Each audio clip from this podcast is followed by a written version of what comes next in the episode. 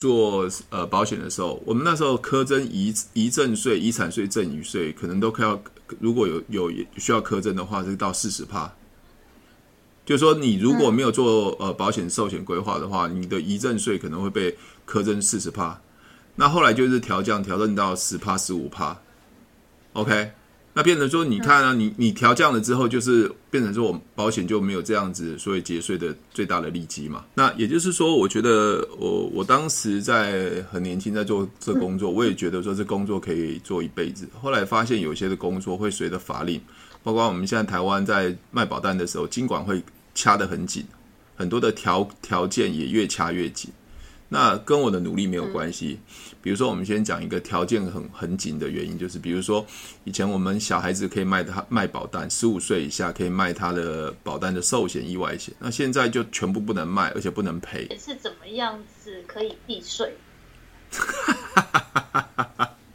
不能跟你讲，你是有钱人吗？你是有钱人我才跟你讲。先把财产摊出来啊！好啦，我跟你讲了。Hello，大家好，我是提问是催眠学校的陈俊老师。您现在收听的节目是《超级业务员斜杠如何创业成功日记》。国税局的，我有跟你讲，就是国税局的那个条文条例修改是本来很可以申请的，有很多人变不能申请的嘛。Oh my god！对呀、啊，所以变变数蛮多了。就其实他们好像本来国税局就好像他们的那种。比如说他们每个每年的嗯纳税的那个什么金额有没有？嗯嗯嗯，不是说缴六趴缴几趴？他们那个好像也是每年变的。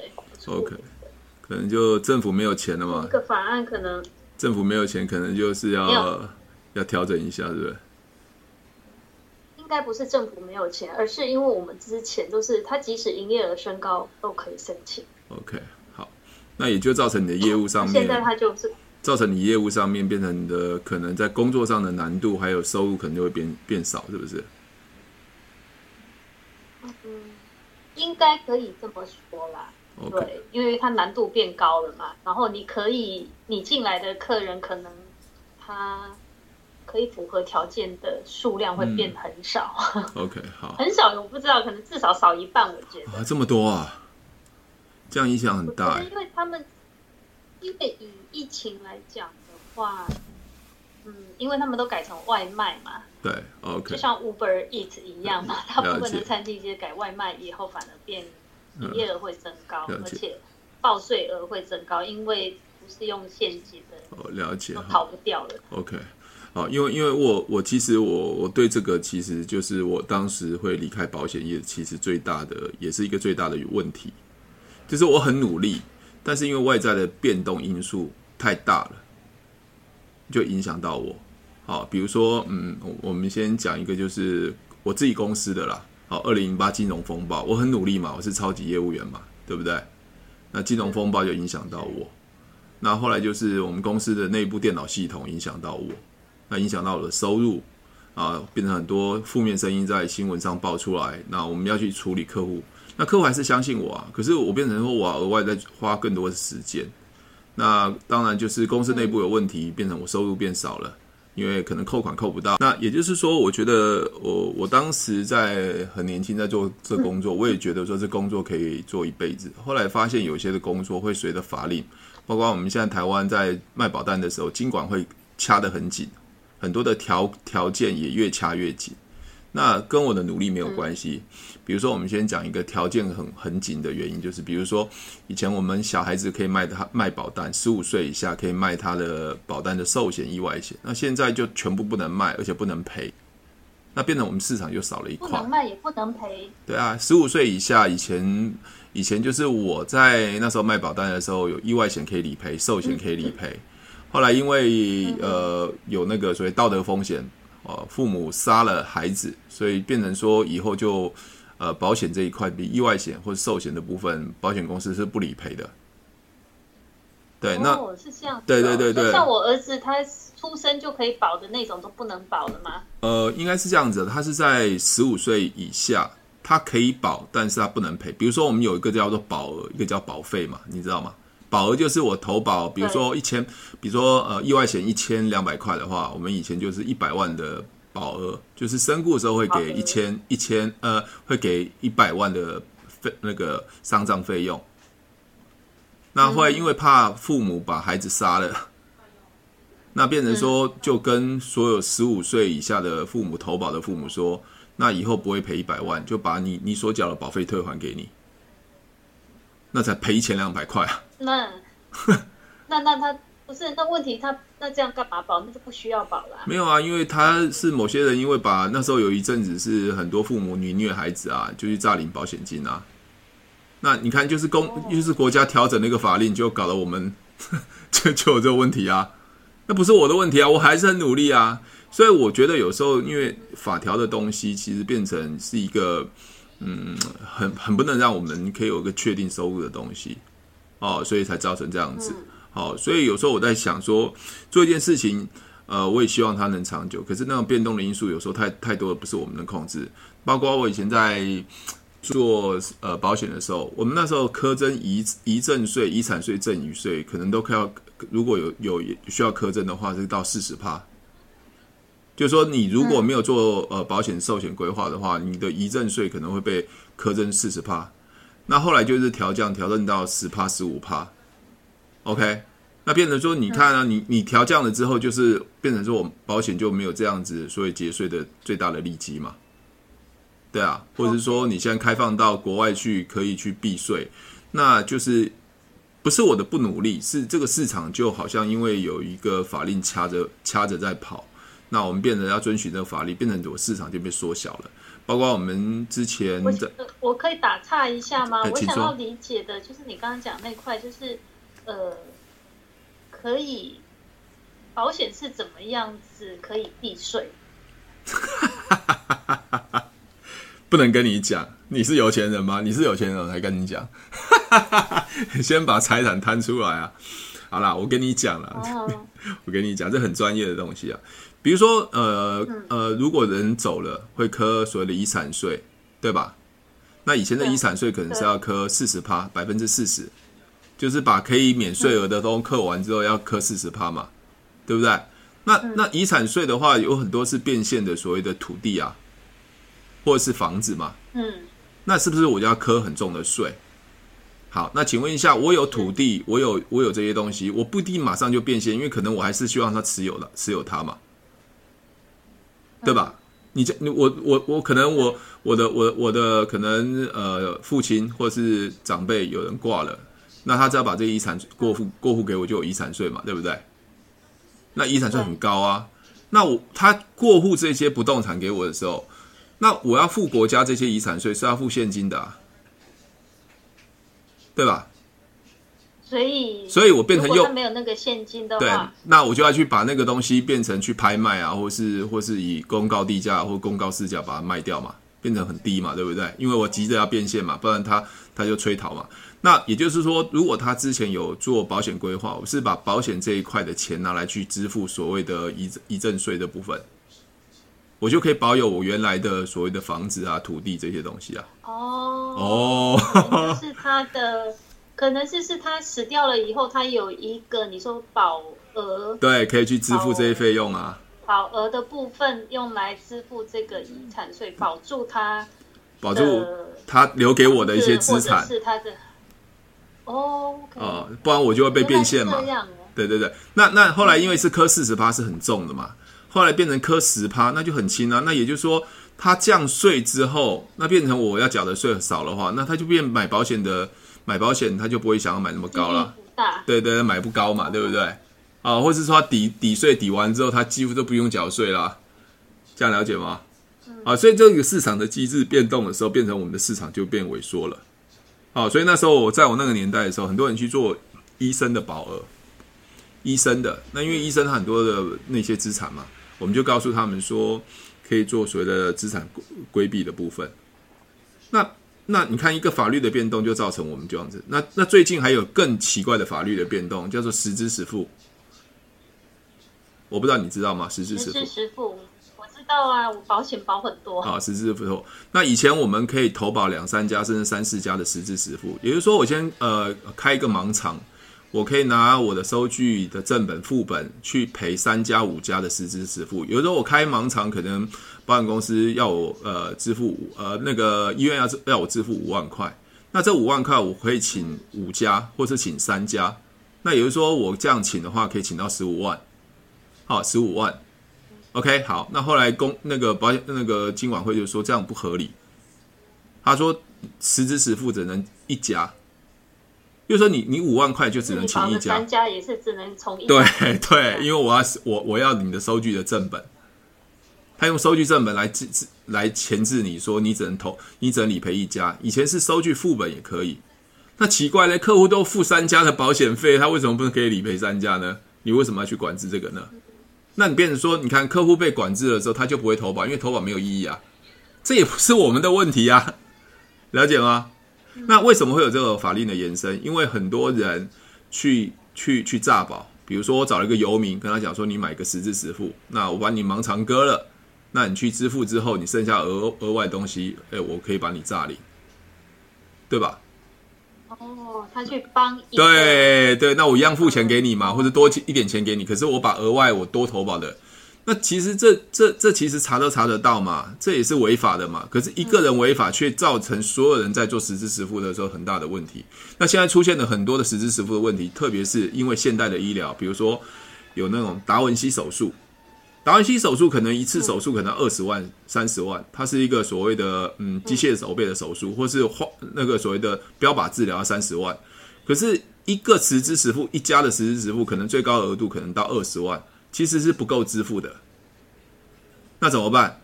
那我只买一家，你只限制我一家，那我多我我我现在多花更好的医药费的时候竟然不付，那我再买其他家可能也没办法理赔的时候，是不是就出现这个问题？我多买也是没用。实支实付不就是等于他实际支出多少，就可以至少请到多少吗？但是你每一家的实支实付都有一一个额度啊，比如说南山，我可能就只能赔到可能十呃二十万好了，你就不能再买到更上限了，因为公司的要求就只能到这个二十万嘛。那我今天花了四十万，嗯，那我其他家实支实付并不叫做实支实付，它就是它还是有。上限的、嗯、没实支实付，实支实付本来就有上限，实支实付每一家都有上限，但是有些你因为用的医疗费，像我我弟弟是 lung cancer，他随便一个标靶治疗就三十万了，那势必他要买两家甚至三家才能 cover 掉他的三十万了，了解吗？一一家只能可可能只能给他二十万嘛，或给他十万嘛，因为你的实支实付你买的时候，你你就会在规划的时候就有一个上限的额度啊。这样了解吗？所以后来我其实就发现，金管会插手做了很多的这些事情，还有很多保险公司在限制，变成说我想拓展这个业务，我能力很好，但是我就被限制住了。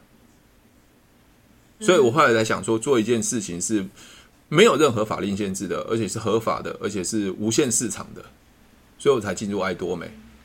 因为日用品它是无限市场的啊，每个人都要用啊，而且我是没没有任何风险、没有成本的啊。OK，我可以做全世界十五个国家、二十个国家、三十个国家，对吧？我这样市场才大，而且是我不需要做销售，而且它是真正的被动式收入，因为日用品是不需要销售的。就像 Sophie，你今天问我说：“那陈老师，我想买那个所谓的保养品、化妆品，那这个东西就是一个民生用品嘛？你不来不来爱多美买，你也知道别的地方买。那我建议你来这边买的话，第一个你可以省钱。”因为，因为我们想让自己未来的收入是现在的三倍、五倍、十倍的爆炸性成长嘛，只要靠手机和网络，你就可以创造无限的被动式收入。想要了解爱多美，不需要任何的销售，不需要任何的口才。爱多美跨国际电商，零风险、零成本、零囤货。只要你有对的态度，加入我的团队，将翻转你的人生梦想。快点选资讯栏和我联络。没有差价。啊，你和我买的价钱是一样。第二个是，你如果愿意分享的话，你还可以赚钱。你就把你以前可能买 Shiseido 啊、SK two 以前你赚不到的钱，你自己拿回来自己赚了。你你了解我讲的意思吗？OK，所以所以我我就想说，做一个市场是没有那么多所谓的呃法令的限制，而是跨国的。我把那个风险把它削掉、分散掉了。对。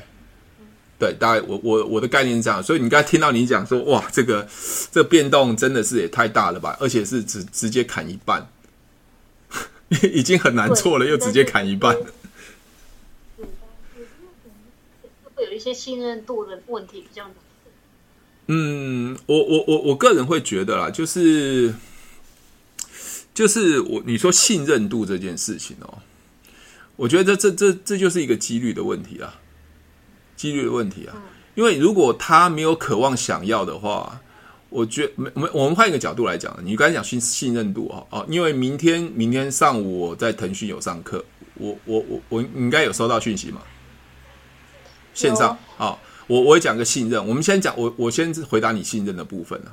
Sophie，你刚才讲说信任度是一个问题，对不对？好，信任度是一个问题。好，请问一下，如果我在卖保险，我销售保险，我跟我的亲朋好友买保险，他跟我应该有信任度吧？有。那那请问一下，他跟我有信任度，他一定会跟我成交吗？不一定嘛，对不对？那请问信任度就是这个百分之百成交的保证吗？没，也没有一定嘛。所以我会觉得说，或许信任度是一个很重要的关键指标，但它不是绝对的指标。但是如果对方没有需求，好，对方没有需求，比如说我很讨厌保险，我很讨厌直销，你是很讨厌，基本上我们有信任，他还是不会成交啊。我反而会会觉得说，你你你在做提问的时候，他是不是真的想要解决这个问题？你了解我讲的意思吗？嗯，好，那另外我我我我甚至还基本上就是他自己的需求有没有？对对，所以为什么提问的时候，其实第一个是，比如说你你你在做所谓的呃补助的时候，你问他你会不会想要申请补助，这就是确定对方是不是一个对的人嘛，对吧？那答案说，哎，那是骗人的，我觉得不可能。那请问一下，他已经讲骗人的不可能，那你后面讲任何东西还有用吗？没有，对啊，就是这样子啊，所以他不会觉得这是一定可以拿得到的。那我甚至可以告诉你说，有些有些医生，医生去找病人去医病，比如说一个一个医生是是治疗一个病人是 cancer 的，你跟他讲说，哎，我有一个一一个药方可以治疗你的 cancer，你你觉得医生跟病人建议这个东西的时候，病人病人是可以接受的吗？大部分可以，大部分可以，可是你会想到哦。当他说可以的时候，他需要的呃，比如说标靶治疗好了，他要每次三十万，那这时候病人的想法呢？病人的想法呀，嗯，要三十万每次啊，可能要做十次啊，总共三百万。嗯，他他会说 yes 吗？会啊，也是会说 yes 哦。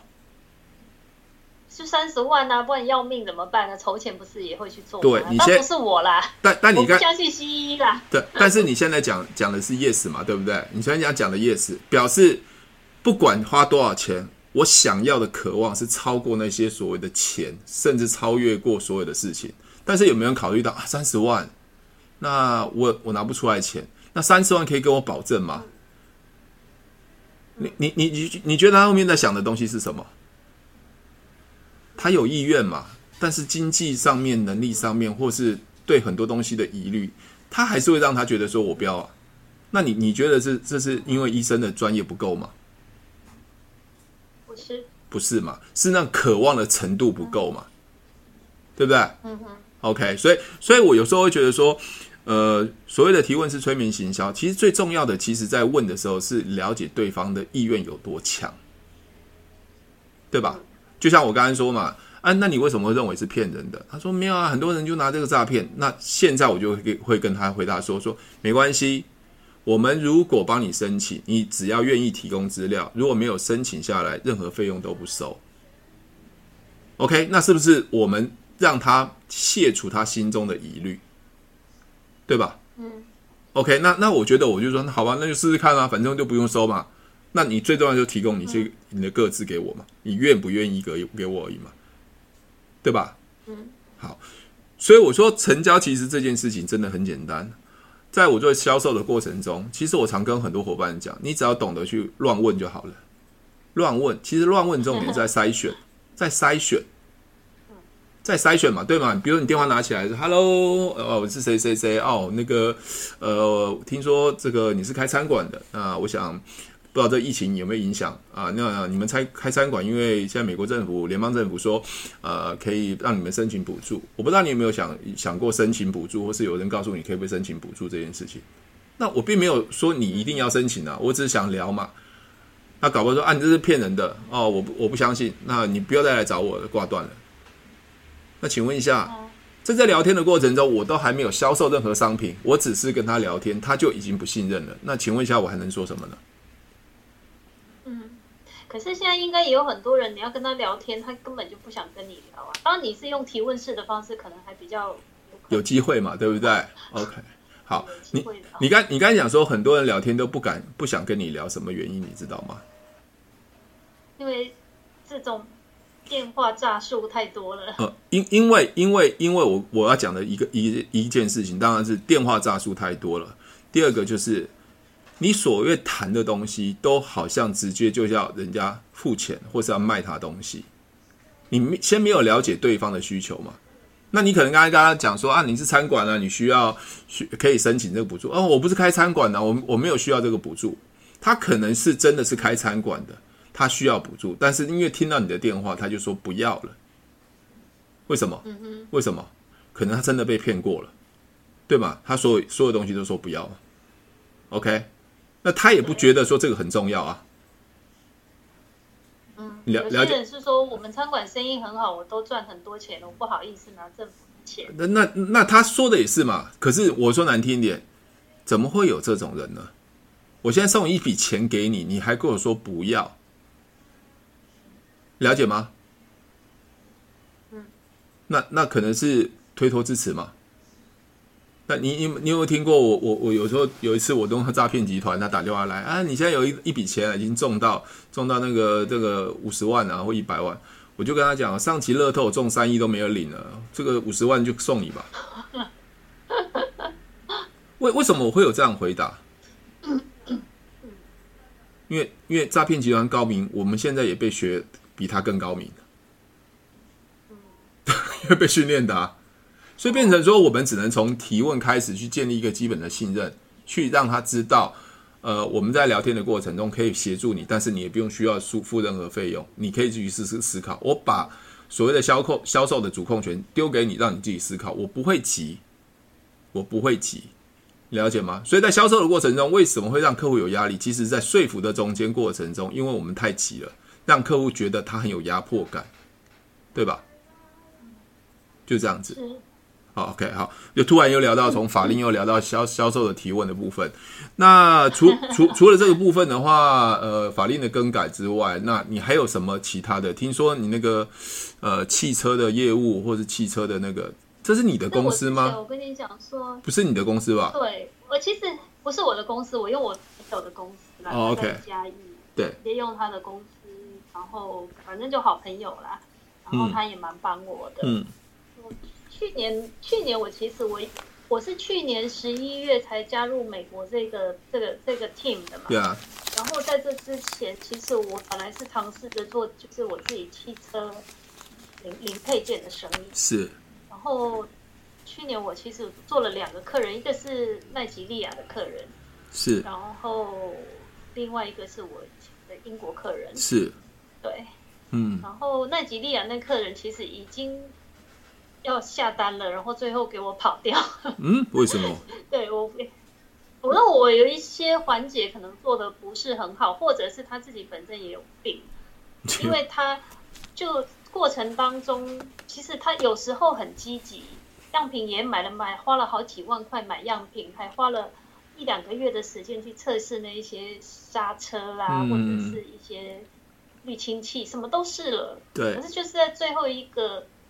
最后一个要下单的时候，他就是说什么？因为他是一个，他还是个建商，嗯，然后他就说他们就是建了一个房子倒塌了，然后他在里面投资了很多钱，然后什么叔叔又在里面压死了，反正就很奇怪的理由。OK OK，然后就后来就整个人就不见了。哦，呵呵呵，对，OK。然后我就想说，其实这样子你也会害怕嘛？你跟他这种人做事，你也会对啊，对啊，对啊，对啊。或许他是真的嘛，所以就觉得。或许他是，或许是真的，对对对对，或许他是真的。那我们也不变，那中间也有追过几次嘛，然后后来没什么下文的话，我就觉得说，也就也不要去那个啊。对对对，追根究底也找不到人，不要一直扒着人家。哎，那那样品样品需要需要你们付钱吗？样品是需要付钱吗？还是对方付钱？对方付钱呐、啊，哦，那付钱就好了，没有任何账务上的。而且我他那时候还多付五百块给我，我跟他讲说。因为其实他跟我还蛮好的。OK OK OK。之前跟我还不错的，所以我还让他多付。我就说你以后有要付什么样品费，我可以帮你直接 OK 好转账给大陆公司比较。OK 好，那 Sophie，我我我再回问你一件事情，就是说，如果你先你已经学会了提问，那这个奈吉利亚的客户，你会觉得你有机会变成你你可以成交吗？我觉得我当初的提问技巧不好，是很多都是我在讲，然后我告诉他应该要怎么怎么怎么做，产品要怎么怎么做。那我先我先讲一件事情，如果你现在学会了，你你回到那个一样，是回到那个时光里面，去跟这个奈里奈及利亚客户在谈的时候，你用提问的方式，你觉得成交机会高不高？想要在爱多美财富自由吗？快和我联络哦！掌握电商趋势，掌握你梦想人生。应该会比较高。OK，那就好了。因为我很想跟很多学员讲，我说其实以前还没学提问的时候，我不管你们怎么做，但是你学完提问之后，你应该回想说，如果我今天把以前的 case 重新用提问的方式把它分解流程，包括 spin 的流程去分解的时候，我相信那个几率是更会会更高的。我相信几率会更高，但是我要你们去学到中间。可以做修正跟调整，就像你刚才讲说啊，我当时就是说太多了，对，说太多就是很大的业务员很多的问题所在，因为我我不能了解客户他真正的想要是什么东西，对，大概是这样子。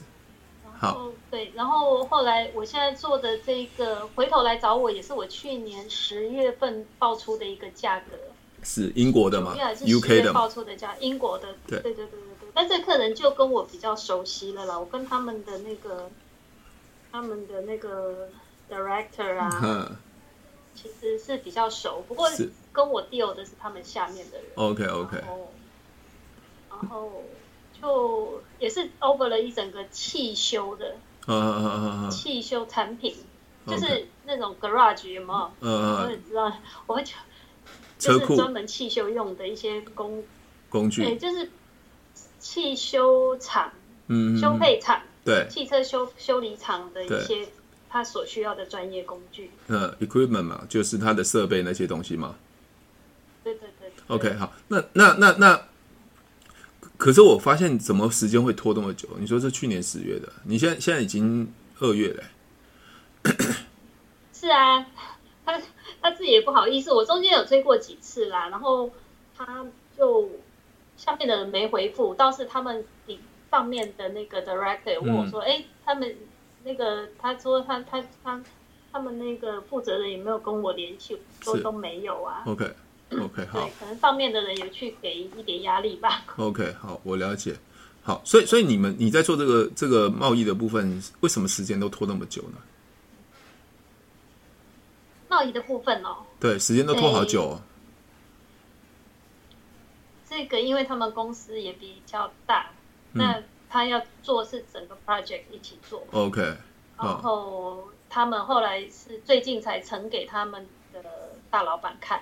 嗯嗯嗯。然后大老板觉得整个整个报价都 look very nice。OK，好，OK，好，好，那那我我还是重新问你这个问题：如果你今天学会提问了。你能加速这整个 UK 或者英国那一部分的速度吗？嗯，应该是说，因为我那天跟他 room 开会的时候，我就开始一开头我就开始先会用提问。哎，不错哦。就会，我就会先问他说：“你说你把它给 chairman 看，然后 chairman 说、嗯、everything looks very nice 是什么意思？”然后就跟你讲说：“哦，价格也可以啊，什么东西也可以啦。嗯”那我就说：“那你接下来。”你要怎么做这个 project？是，okay. 然后我们的顺序过程应该要怎么样子？是，OK。所以你现在就后来把它弥补回来，就认为说，哎，因为我这种提问之后，它反而成交的速度变快，就更顺利了，对不对？应该该是说，对，那天开会的时候，大概也开了大概将近三四十分钟吧。OK，呵呵呵，我就是尽量提问，让他说出来他的内心的想要跟担心嘛，对不对？他们倒没有什么担心，就他们的。对，你先讲出重点，或者是接下来怎么？你现在讲出重点了，你知道吗？我刚才就是逼你讲这个重点，因为你要逼着别人快快点下单，其实就要让他们觉得这个东西是势必要去处理的。因为我觉得我我你就我跟你今天去去去呃消呃买买这个东西，我觉得我我也不需要那么急啊。为什么不要那么急？因为你不知道他们真正担心想要的是什么。比如说这个设备如果没有没有的话，它会影响到什么东西？或者说这个设备未未来会涨价或什么东西？其实可以把这个问题丢给他们，他们知道，因为这样子才能加速他们去下下订单，或者加速他们的流程。否则，我觉得我现在要买不买，其实都无所谓，反正我就慢慢等嘛。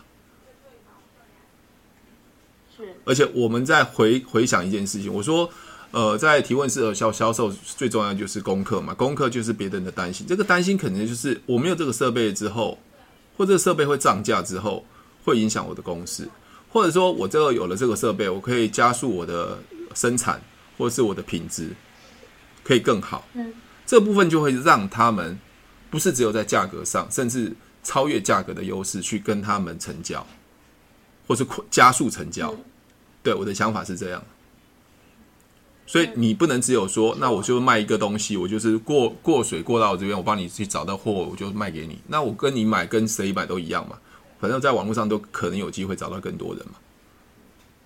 嗯，这我的想法啦，我不知道这样我这样讲对不对，但是最后你还是成了。对啊，没错。真的吗？等到那个他下单的。对啊，我现在的话，我就是要做到就是。呃，开现在开始可能就是他叫我 update 价格嘛，因为他自己也知道现在有通膨的问题。对啊。然后他这次就他都他他自己讲的，所以我就知道我可以涨价。每个东西都给他涨价，工厂没有涨的我也跟他涨。对对对对，你说再再不买的话涨更多，你的成本更高。所以他就自己说要涨，所以他就叫我 review review 价格。我接下来等到我去，我周一开始我就可能把。价格给他了以后，我就会开始在问他，就是说，哎，是不是要进入下一个阶段？你觉得，我应该是说，我应该直接问他说，那我们接下来要怎么做？就让他自己讲。OK，还还有你的设备有什么特别跟比如不一样、别人不一样的优势吗？除了除了价格比较低之外，我我觉得价格我不我不会认为价格低是一个能成交的优势啊。我是觉得解决问题。解决的问题是说，他这他需要做，但他有一些也有风扇啦、啊，也有那个，比如说做焊接的东西呀、啊，嗯，然后或者是抽油的啊，什么东西都有嘛。那等于是说，我的优势就是在帮他集结这些东西，他只要丢我一个人，我其他我都可以帮他做的。就是一一一一站一站就可以购买全部东西，就对，他不用去散散散散的去问其他人，是不是？对包括这这里面大概有十家的产品。OK OK，那那表示你可以让他们更方便一次取得嘛？那我我本来想说，希望可以听到的是那个 quality you can guarantee，因为因为做这种东西，对啊，因为因为因为这就是一个优势。当然也是我自己，我自己是、嗯、我其实我我其实还有一个专长，就是去收 out 产品啦，嗯嗯，去找产品，然后。嗯找到比较，当我现在我还没有送样，我并不知道工厂，但是我起码我知道要怎么样去筛选，嗯，比较好的工厂，因为阿里巴巴里面工厂不几千几万家，对啊，嗯，真的，是你要要要要有足够的那个知识去判断大概哪几家工厂是可能。呃，我们在我们在我们在什么？我们在在做销售的时候，其实有一个心很很重要的心理学，就像你现在讲设备的时候，那包括你我们讲哈，我们如果可以帮客户做一件事情，因为我我一直强调，价格绝对不是一个销售的优势。我觉得我们要了解客户的担心跟想要，有时候帮客户省时间，省时间也是一个，你知道吗？省时间，比如说我我现在采购可能要花，比如说花一个月。可是因为我认识你了，我只要十天就可以把所有东西采购完，省时，这是你的优势。你不要一直跟人家讲砍价这件事，是绝对是对啊，省省时是一定的，因为他他自己要去找这些产品，然后跟一家一家工厂沟通。Sophie，我现在要跟你讲的是，你要把你的优势去问，你要去问问你的问你的那个问你的所谓的你的客户，客人，对对对对，你说。嗯如果一般传统这样做这些东西的话，你知道外面大概要多久？大概一个月时间。可是你今天跟我来这边报价，我除了给你更好的优惠价格之外，我让你省很多时间，因为你毕竟你们这些设备就是让你们赚钱嘛，对不对？你要让他去知道这个东西是你可以做到的，那包括省力啊、省时啊、省价钱这些东西。OK，还有有时候是什么呀？万一有坏掉的时候，我可以。Promise，我可以让你把那个延长啊、修时间拉长啊，或是修复等等的售后服务。我觉得这是消费者，所以我们在销售的时候，其实要站在消费者在思考。就像我说，你在打那个所谓的补助的时候，你先你现在要攻破他们的心防，是一个很重要，叫做不信任的心防。所以你要去知道他们心里在想什么。那他们想什么？他们想就是，我先不要出钱，我看你能能做到什么程度。我就给你一个，啊，给你说，那你你相信我，把资料给我，我帮你做的，这样子，如果没有成功，那就算了，我就不会收你任何钱。这样他才会愿意真正掏开心房去去跟你成交。这我的想法了，你自己觉得呢？是啊，是啊，是啊。好，那也恭喜啊。那那你这样，你这样之前，你之前，你之前那个。公司的话，你你你好像呃，虽然现在没有在那边做，你现在成交的时候，commission 还是会回到你那边吗？我现在还是有在做啊。哦，你那个汽车零件还算是有在做。我，这汽车这个？对啊。汽车跟我英国这个客人就是现在在做啊。还还是有，虽然你现在你你有一段子没做，那那现在还在做，所以你。不是，应该是说我去年十月份报价的，他现在才开始动。哦哦哦，所以你陆陆续续还有新没有新客户了吗？你陆陆续续都没有新客户了吗？嗯，没有。哦，他外国客户很难找。因为我是做我是做 B to B 的啊，所以这东西他一次要买一千两千台的东西。OK OK，没有的客户没有这么简单找。哇，那那客人不好找啊。不是，那那那这样子，公司要生存好难哦。哦，是你说一一个客人，对啊，以前我老板就靠这个客人过了一二十年呢。哦，真的还假的？Oh my god！这样风险太大了吧？这客人倒就倒嘞。后来就是真的，这客人他不跟我们做了。对啊，你就喝西北风啊。哇，这个他那时候本来是叫我去帮他们工作啦，英国客人直接叫我帮他工作，然后因为他对我老板不好，我只好拒绝他。哇，你怎么做的工作就那么这么这么这么风险，感觉很大啊？包括你刚才讲说申请补助，包括法这个一个条款一个调控，你就那个呃，这客人就单独一个客人在压在上面，真的。还好，也还好，好 好好，好，你自己感觉啊。因为我对那个行业不是那么专精，我或许真的就是你找到一个两个客人的话，可以让你吃一辈子，或许也是也是一门生意嘛，对不对？那种小生意嘛。OK，好，那除了这个之外，有其他问题要问我吗？嗯，没有啊，就是后来不是跟你讲说那个爱多美那个啊，嗯嗯嗯，OK，我就想说。对，也是可以理解看看嘛，因为我自己本来想要上去买保养品，我自己对啊，OK 好。可是现在因为疫情以后，其实我根本不太需要买保养品，然后因为都用完了，我就想说那就尝试看看，okay, 好，自己试试看产品好不好用。好，OK 好，那我大概先跟你简简单介介讲一下爱多美，就像我刚才说的嘛，为什么从保险离开这个所谓呃呃会来加入这个爱多美？其实第一个爱多美就是日用品嘛。那这日用品的话是每个人都需要的，嗯、只是在哪买而已。嗯，你是在百货公司买的，包括 Mega 或是 Beauty，或是你现在在全联家乐福，那它就是一个所谓的呃网络的超市，网络超市，因为它呃跟其他呃网络超市不一样，就是多一个奖金的分润。那你不需要卖东西，因为它就是日用品。比如说你今天用那个保养品呃用完了，OK，那你就会来这边买。嗯、那来这边买有什么好处呢？嗯、第一个就是可以让你省钱，因为我们没有大盘、中盘、小盘，就是在网络。嗯，OK。那另外一个就是，那供应商是在哪里？韩国，韩国。全部都韩国对韩国的保养品全部都韩国。那他我不知道你你熟韩国的保养品吗？韩国有一些是好像蛮不错，很多人去韩国买美妆。对对对对对，有一个最最知名叫后，那那我们是跟比后还要好，但是价格比较便宜，因为我们没有明星代言，就是网路。哦，那我们其实有一个叫科玛的，科玛帮很多的保养品，比如 SK two 啊、Shiseido 啊。他们做保养品，后来因为他们投资爱多美，就把这个品牌拉出来，就叫 Atomy，就这样子。那他啊，爱多美在韩国的话是一个股票公司。那这家股这家公司是韩国政府支持的。它除了科马，科马还有一叫原子力。想让自己未来的收入是现在的三倍、五倍、十倍的爆炸性成长吗？只要靠手机和网络，你就可以创造无限的被动式收入。想要了解爱多美，不需要任何的销售，不需要任何的口才。爱多美跨国际电商，零风险、零成本、零囤货。只要你有对的态度，加入我的团队，将翻转你的人生梦想。快点选资讯栏和我联络。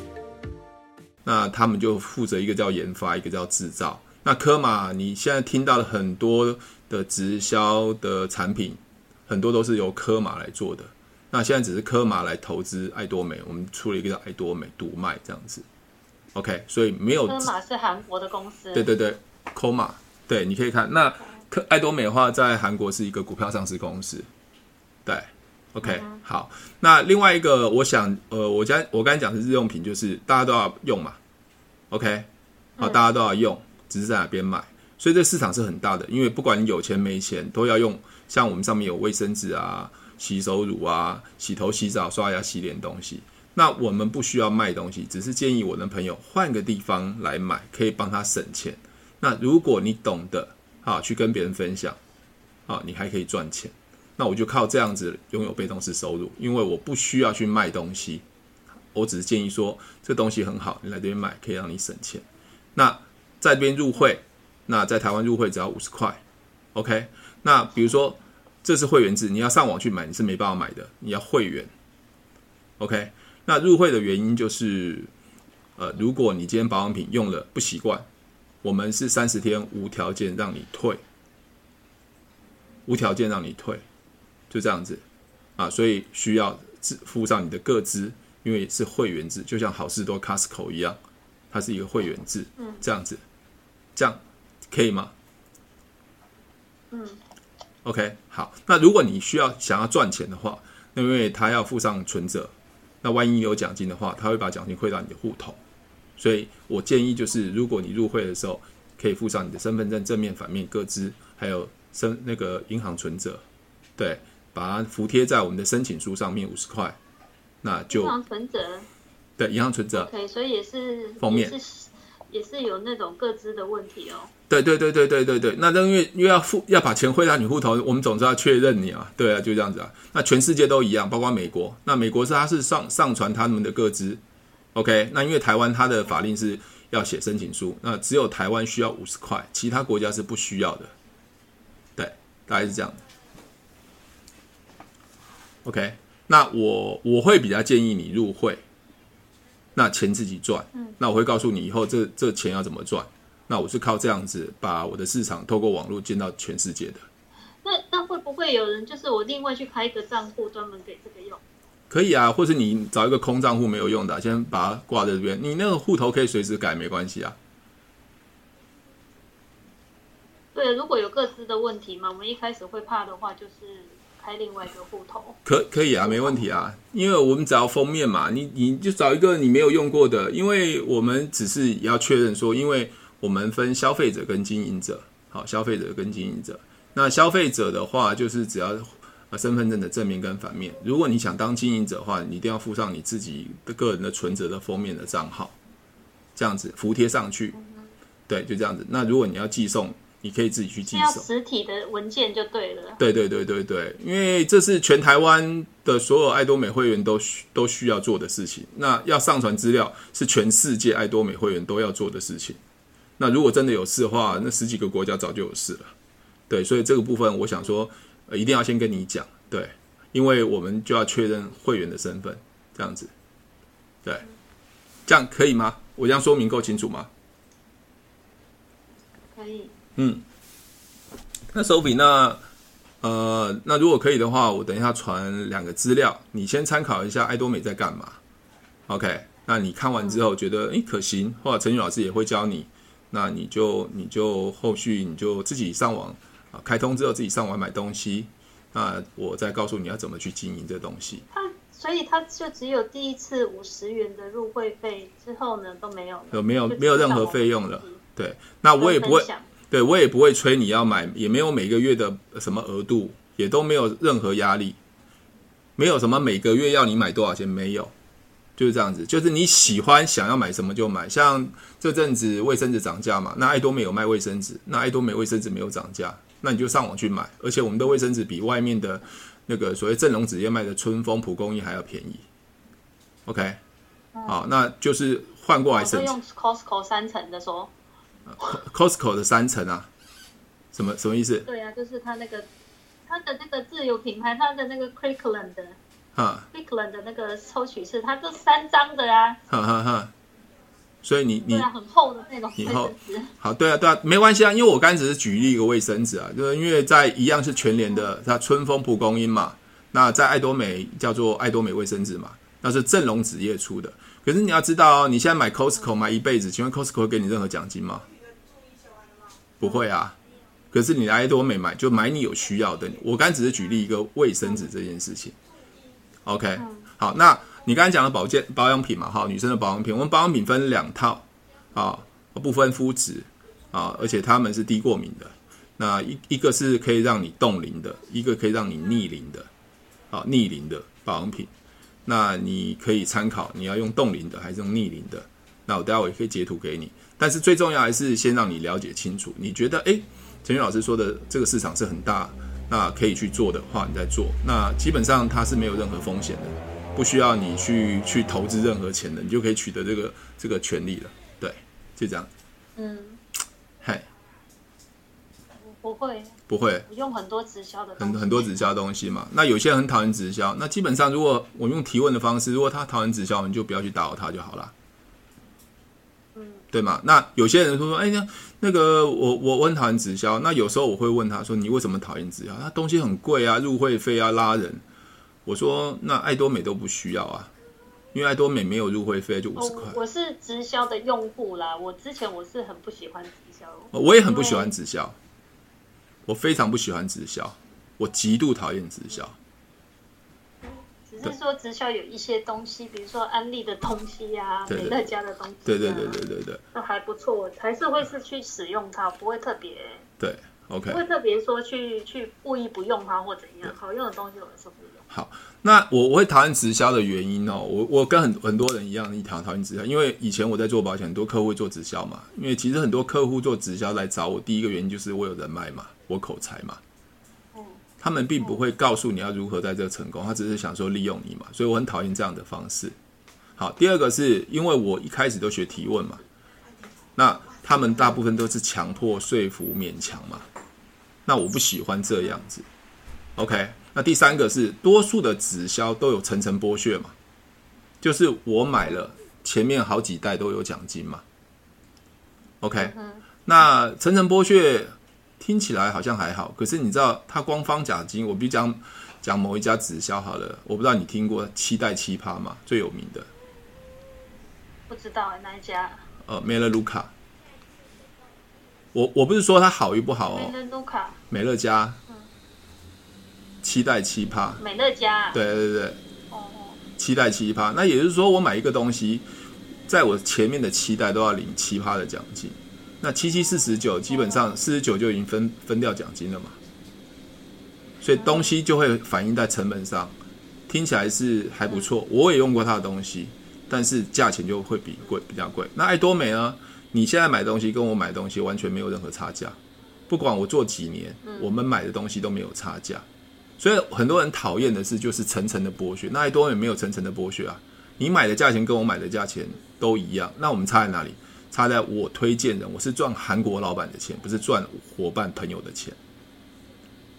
嗯，对，大概是这样子。那如果他真的极度讨厌，我也不会去去一直说服他，我根本不会去说服人啊，因为我们想找到想要的人，这些想要的人，我可以帮他解决问题，比如说省钱的问题。或者他用了保保养品的时候，他可以变年轻，皮肤变得更好，对不对？那如果改善他的问题，他他就会一直来这边买。